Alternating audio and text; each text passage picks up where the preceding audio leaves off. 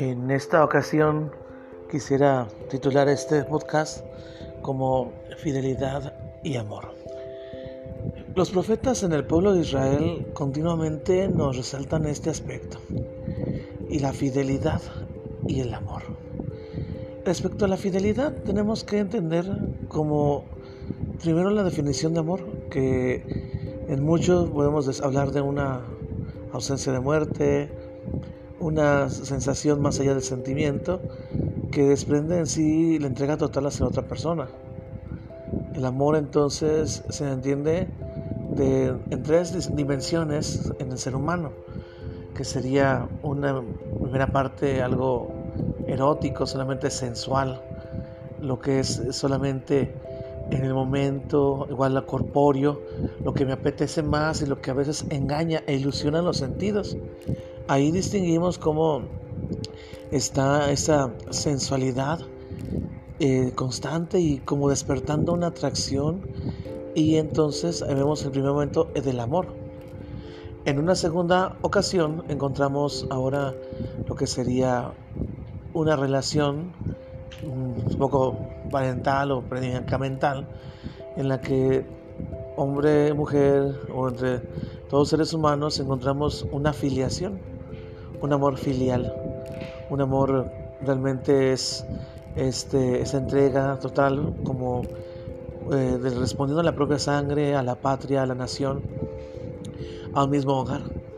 De tal manera que la filial, el amor filial significa que cada uno de nosotros, los seres humanos, está esa dimensión de reconocerse familia y entonces asociarse y llegar a un convenio de una buena amistad. Aquí aparece el gesto de la amistad, la amistad como un don, como un regalo, y no solamente ya de la cuestión muy humana, sino hasta, pues se puede hablar ya de un aspecto divino, aspecto de Dios.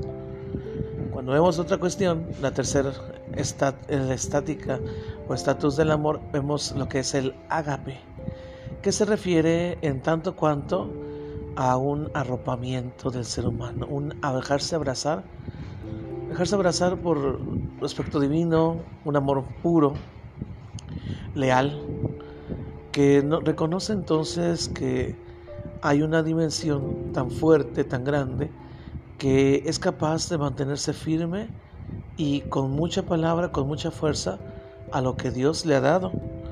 La lealtad entonces es entendida entre los seres humanos, como si la lealtad tuviese ese carácter de reconocerse hermanos, fraternos, gente de la misma sangre que va a luchar por sí mismos y por eh, vivir esa, e, esa armonía, esa paz unos con otros.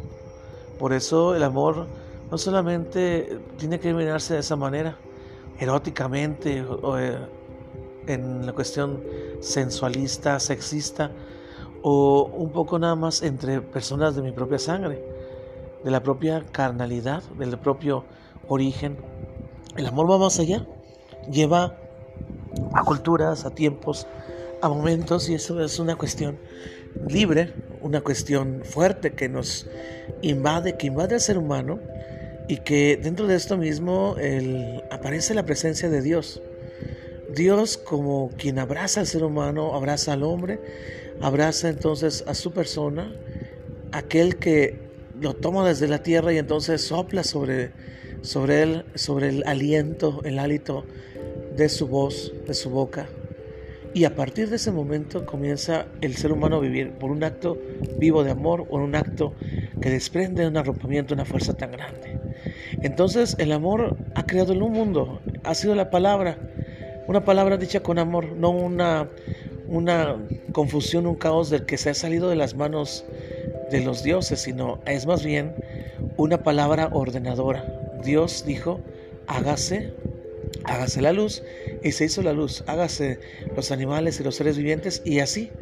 No es que Dios se haya equivocado, no es que Dios haya tenido a bien considerar algo mejor que otro, sino que simplemente su palabra ordenó el mundo y nos ha constituido y nos viene constituyendo no solamente eh, en esas condiciones, sino como nuevas criaturas, seres vivos, seres eh, que aspiran a la eternidad, a la fraternidad. Aquí pues encontramos que el amor busca y reclama no solamente la lealtad, el poder vivir la hermandad, el poder entonces estar junto a, estar pegado a, adherido, como un acto de fe, una fe inquebrantable, una fe tan fuerte, sino que entonces el amor reclama una dimensión más grande, más antropológica, más fuerte, que redimensiona al ser humano en todo el tiempo, en toda la historia, y le haga hacer un cambio dentro de su propia existencia, dentro de su ser. El ser humano entonces, a partir de ese cambio y existencia, encuentra lo que conocemos como fidelidad.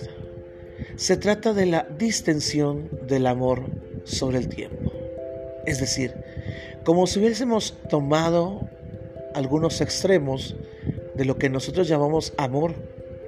Y el amor mismo se tiene que estirar de un punto hacia otro sobre el pasado, el presente y el futuro. De tal manera que el pasado que está en la memoria, el presente que está actuante y el futuro que está a la expectativa se llenan con una promesa. Te seguiré amando. El amor, pues, no puede pertenecer simplemente a quien es eh, solamente ser humano, sino radica de lo divino, radica la parte celestial de Dios. En algún momento San Pablo nos dirá, si no tengo amor, nada soy. Soy más que una campana que resuena o unos platillos que aturden. Así pues, aquí encontramos lo que el pueblo de Israel está encaminado a través de la ley de los profetas, lo que es la Gesed de Dios y la Hamed. ¿Qué significa esto? Hablamos de un amor misericordioso y de una fidelidad al amor. Saberse amados no simplemente es reconocer que hay esta cualidad que va más allá de lo sensual, lo sexista, más allá del cuerpo, sino va hacia lo hermanado, pero aún así se queda corto y reclama el poder divino, el poder de Dios. La fidelidad entonces cuadra dentro de la piedad, la compasión y la fortaleza para poder entonces resistir en medio de la adversidad. Cuando nosotros como seres humanos retomamos la caridad de parte de Dios y entonces tratamos de vivirla, no de manera ausentista, es decir, como si no se mereciese un rasgo de amor, pues entonces perdemos eso que los los profetas le están diciendo al pueblo de Israel constantemente, volver a Dios, regresar a, reconocer ese amor misericordioso. ¿Por qué? Porque Dios lo ha prometido, Dios tiene el poder y lo va a hacer. Dios tiene esa presencia viva, amorosa, actuante, pero que libera, que transforma a cada uno de nosotros. Y esa presencia amorosa y liberadora nos lleva a reconocer que siempre ha estado presente en medio de las actividades, de las acciones del pueblo de Israel. Así pues, si llegásemos a preguntar en este momento, ¿qué es lo que Dios ha hecho en mi vida? Y si llegáramos a decir más de alguno de nosotros que Dios no ha hecho nada, que simplemente son orígenes, son eh, coincidencias de la vida, pues simplemente estamos negando la acción de alguien. Es como si tomásemos algún regalo y lo destruyéramos y dijéramos, nadie me lo ha regalado porque ha sido destruido, yo no he experimentado esto. Negar entonces la presencia de un solo Dios, negar la presencia de Dios mismo en medio del mundo es rechazar los acontecimientos sobrenaturales, las formas cambiantes, los milagros que rompen la naturaleza, rechazar esos acontecimientos tan tangibles y tan curiosos que en cada ser humano se tienen, pero a veces más que este negarlos es una, un acto de terquedad. Por lo tanto, el ateo puede enfrentarse ante la propia terquedad. Por eso el pueblo de Israel se enfrenta ante la terquedad de los otros pueblos que no creen o a la idolatría. La idolatría de aquellos pueblos que han conocido o escuchan cómo se venera, se adora, perdón, a un ídolo y entonces se separan de Dios se separan realmente de Él, pero una vez que lo han conocido. ¿Cómo puedes condenar a alguien que no ha sabido, que no ha conocido? Pues obviamente que se está cometiendo una injusticia. Si de verdad se busca el amor, pues entonces comprendemos esa realidad que es circundante al ser humano.